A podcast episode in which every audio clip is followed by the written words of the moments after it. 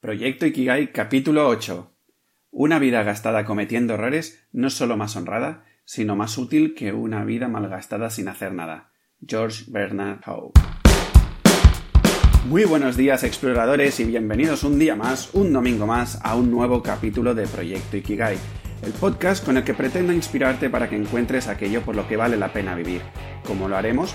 Pues acercándote reflexiones, proponiéndote ejercicios y entrevistando a personas para que poco a poco puedas avanzar en el camino hacia tu Ikigai. En definitiva, hablando sobre este concepto japonés que tanto promete. Soy Javi Vidal, tu guía en este viaje explorador y ya, sin más dilación, ¡empezamos! Bueno, bueno, bueno. ¿Cómo está yendo esto de ser explorador o exploradora? ¿Ya estás trabajando con las cualidades que te pensabas que no eran tuyas? ¿Cómo vas con eso? Antes de seguir, me gustaría aclarar una cosilla del capítulo anterior. La propuesta de imitar a otra persona no es para obligarte a ser esa otra persona. No tendría sentido que encuentres tu Ikigai y luego te des cuenta que no tiene nada que ver contigo. No. La intención del ejercicio de la semana pasada es básicamente llevarte a nuevos enfoques y nuevas maneras de visualizar y enfrentar las situaciones de la vida, diferentes a lo que sueles hacer normalmente. Aclarado esto, empezamos este nuevo capítulo. Como bien os avancé, hoy hablaremos del error. ¿Por qué? Pues la verdad es que me pareció romántico hacerlo ahora por estas fechas en las que se está dando la selectividad, como un pequeño guiño a todo el sufrimiento que se vive pre, durante y post-selectividad. Ya que de momento no soy famoso y no puedo llegar a miles de millones de chavales de todo el mundo, pues aquí lo dejo para cuando me encuentren. Empecemos por el principio. ¿Qué es el error? Ay, ojalá esto ahora fuera un programa interactivo en el que pudiéramos debatir y ver diferentes puntos de vista. Mientras no llega este día, voy a tirar de algo tan clásico como la RAE. Y la verdad es que buscando la definición de error, mmm, bueno, a mi parecer queda bastante vaga. Me quedo con la última acepción, que dice así como diferenciar entre el valor medido o calculado y el real. Bah, y aún así me sirve a medias. Pero bueno, seguiremos adelante. Lo interesante de esta definición es que ya aparecen dos aspectos importantes. Hay un valor calculado y un valor real. Y cuando estos dos valores no son iguales, aparece el error. Ajá, amigo explorador, ahora empieza la filosofada de la semana. ¿Qué hace exactamente que un error sea considerado error? ¿El valor calculado o el valor real? ¿Te lo has parado a pensar alguna vez? Porque muchos de nosotros vivimos muy mal esto de errar y nos torturamos cada vez que nos equivocamos. De hecho, te confieso que yo le tengo pánico a equivocarme. Después de tantos y tantos años de destacar en el ámbito estudiantil, me volví un yonki del 10. De hecho, por eso, y a título de curiosidad, los capítulos de este podcast se emiten a las 10 y 10, como un pequeño guiño a esa época de mi vida, ¿no? Y la cara de la misma moneda de haberme vuelto un yonki del 10 está el que no tolero equivocarme. Me acaloro y me pongo nerviosísimo. De hecho, me tendrías que ver grabando este podcast al principio. Y bueno, y aún a día de hoy, pues me cuesta un poquito, ¿no? Pero bueno, sigamos. En el mundo educativo, por lo general, nos enseñan durante muchos años que solo existen unas pocas respuestas correctas. Incluso, en muchos de los casos te enseñan que solo hay una manera concreta de llegar a estos resultados. Por ejemplo, recuerdo muy bien que yo en física tenía la habilidad de resolver fácilmente los problemas de planos inclinados, pero aquellas personas que lo hacían a su manera nunca acababan de obtener la nota máxima. Era algo así como que si seguías la metodología que te explicaba el profesor, todo perfecto. Así, durante muchos años de nuestras vidas, se nos va estimulando a favor de darle más valor a lo que es el valor real. De hecho, lo de la coletilla esta de real le va que ni pintado, puesto que hay momentos que idolatramos estos valores como si fueran reyes del país de la educación. Y los estudiantes más anárquicos los rechazan y acaban sacando malas notas. Menuda analogía me acabo de sacar de la manga, ¿eh? Entre la anarquía y la monarquía. Pero bueno, no me malinterpretes, ¿eh? No tengo nada en contra del valor real. Lo que sucede es que paralelamente a idolatrar el valor real, hay un aprendizaje escondido y que a la larga nos genera mucho sufrimiento. Y es que si damos por bueno el valor real, automáticamente estamos dando por malo el valor calculado. Y lo peligroso aquí está en que el valor calculado sale directamente de nuestra experimentación, de nuestras pruebas, Y esto no lo damos por válido frente a un valor que alguien nos ha dicho e impuesto que es el real o el correcto. Ah, exploradores, ahí está otra vez el sufrimiento garantizado. Fíjate cómo funciona la cosa. Se nos plantea una cuestión X, la que quieras. Nosotros la razonamos a nuestra manera y empezamos a experimentar de manera valiente y atrevida para llegar a una respuesta. Tras toda esta actitud exploradora, llega un momento en que alguien externo a nosotros nos valida o nos rechaza el resultado, y por lo tanto nos valida o nos rechaza nuestra entrega y experimentación.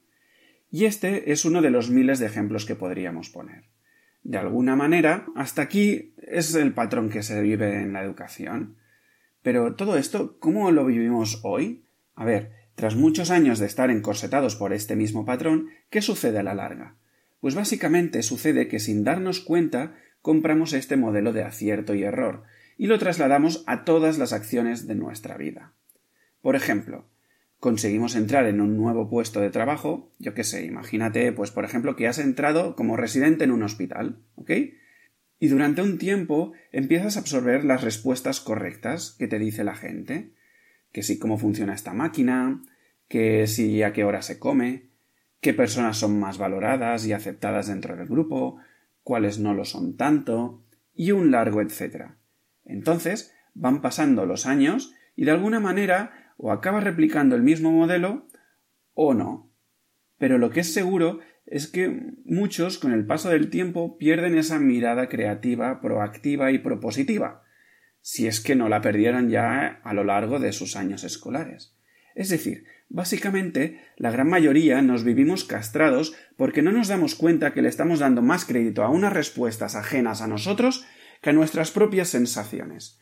De hecho, si te pasa como a mí, es posible que no te des cuenta que tienes sensaciones propias. Y recuperar estas sensaciones ya te digo que es complicadísimo, y es un trabajazo enorme.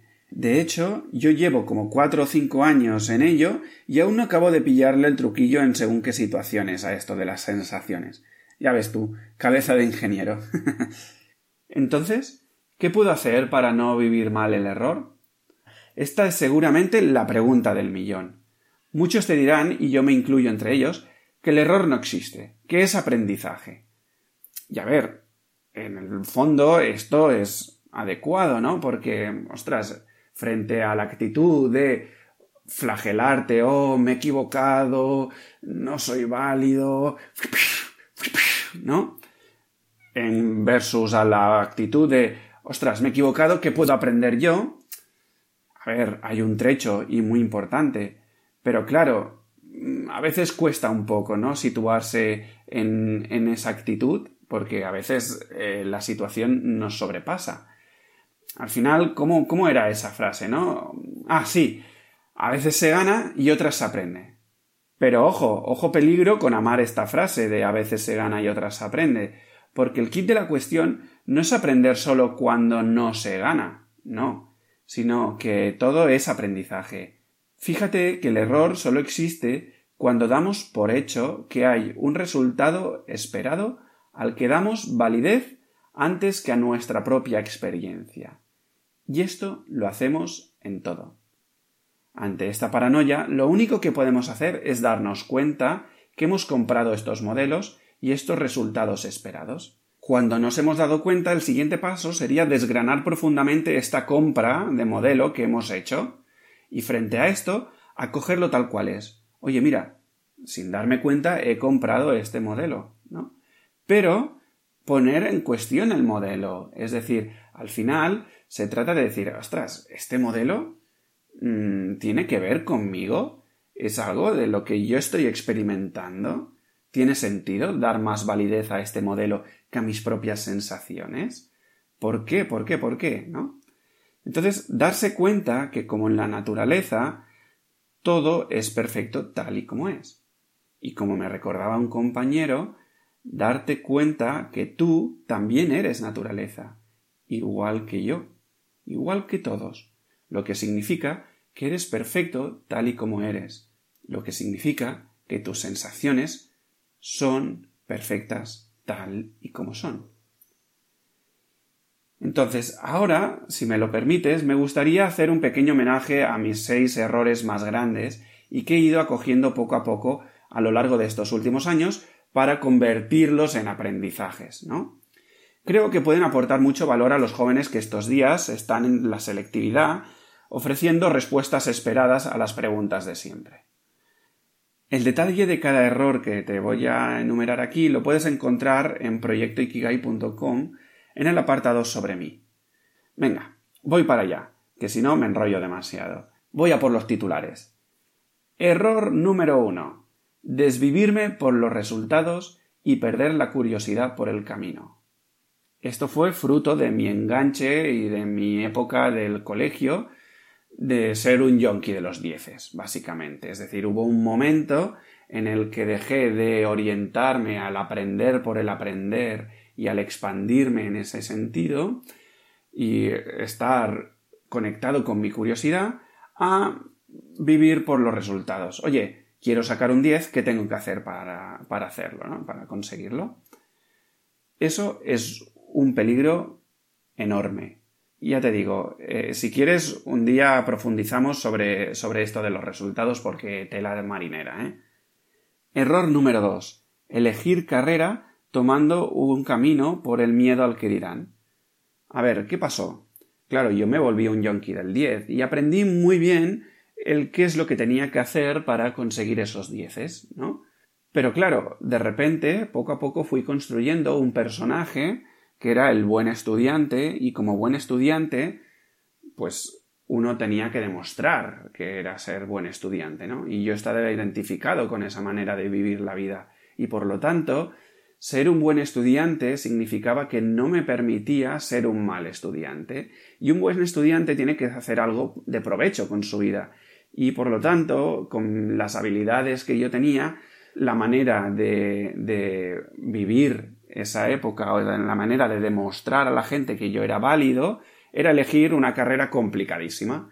Es decir, en esa época, pues las más complicadas eran pues aeronáutica, pero no existía una carrera como tal, estaba Caminos y Puentes, pero a mí no me acababa de llamar la atención, y estaba Telecos. Y dije, pues para Telecos que me voy. Claro, si te fijas, fueron una, una toma de decisiones muy pobre, porque no estaba conectado a mi esencia, porque básicamente no tenía ni puñetera idea de cuál era mi esencia. En fin, error número 3. No parar y mantenerme en la rueda. Aquí, ¿qué pasó? De repente entro en la carrera y empiezan los tumbos. ¿Por qué? Porque sacar dieces en una carrera complicada, pues ya no es tan sencillo. ¿Y qué sucede? Pues que mi personaje buen estudiante, que era, digamos, mi personaje principal, no tenía dónde agarrarse para demostrar mi valía, para empezar a decir, hey, aquí estoy yo, idolatradme todos, ¿no? No, no, no. Aquí fue complicado todo, ¿no? Y entonces, claro, ¿qué sucede aquí? Que como se me cae este personaje, me conecto con, con creencias derivados de este personaje, ¿no? Sobre todo la creencia que hay que sufrir para obtener resultados, o lo que vendría a ser lo mismo que la vida hay que ganársela. Y claro, ¿qué sucede? Que empiezan mis tumbos, empiezo el camino del sufrimiento, empiezo a fustigarme, a, ser, bueno, a conectar con una parte de mí en la que, oh, pobrecito, déjale tranquilo, que está de, exámenes, o no puedo salir de fiesta porque estoy de exámenes, etcétera, etcétera. Y poco a poco me empiezo a aislar eh, del mundo, ¿no? Error número cuatro. Engañarme a mí mismo tapando mi malestar con lo típico. Carrera, coche, viviendo en pareja y un trabajo más o menos divertido. Vale, ¿qué sucede aquí? Sucede que, em, de alguna manera acepto, pues, que voy a pasar por esta carrera con notas mediocres, ¿no? Entonces, poco a poco, voy perdiendo confianza en mí mismo, voy perdiendo esa valentía, esa fuerza, y la vida empieza a mm, tener unos, unas tonalidades más grises. Eh, la verdad es que es como que empiezo a vivirme un poco como un zombie. Y claro, eh, ¿qué sucede? Pero que a la vez mm, estas sensaciones las voy tapando pues con lo material, ¿no? Pues al final me acabo sacando la carrera y esa es una pequeña alegría. eh, me regalan un coche, esa es otra pequeña alegría, vivo en pareja, no me puedo quejar, tengo un trabajo con el que empiezo pues eh, mis periplos en el mundo profesional, tengo un sueldo. Claro, son pequeñas cosas que, que sucedáneos de la felicidad, son pequeñas alegrías, que, que dista mucho de lo que es la vida, pero que de alguna manera me van alimentando, ¿no? Y con esa comidita, pues ya voy pasando, voy alimentándome, ¿no? Y no veo que estoy, mm, digamos, machacando mi propia alma. Error número 5. Alargar esta agonía. Alargar la agonía de mi vacío. Es decir, claro, yo me había desconectado tanto de mis sensaciones, y de mi valentía y de mi confianza, que, que, darle la vuelta a todo era, vamos, una montaña gigante, Y entonces, de repente la vida me trajo un aprendizaje gigante que, que me desbordó por todos lados y empezó a deconstruir todas esas mm, alegrías pequeñitas que decía antes, ¿no? Pues eh, lo dejamos con mi pareja, eh, me doy cuenta de que el trabajo no me llena, eh, no tengo nada donde agarrarme, ¿no? Y entonces, en vez de coger y hacer borrón y cuenta nueva y, realmente parar y investigarme y esto que es lo que he aprendido ahora durante esta travesía del desierto, ¿no? Pues, ¿qué sucede? Que lo que hago es quitarme la tirita poco a poco, porque es que si no, mm, me hubiese suicidado o algo por el estilo, porque, madre mía, o sea, era un chaval muy miedica, muy miedoso. No me atrevía a nada.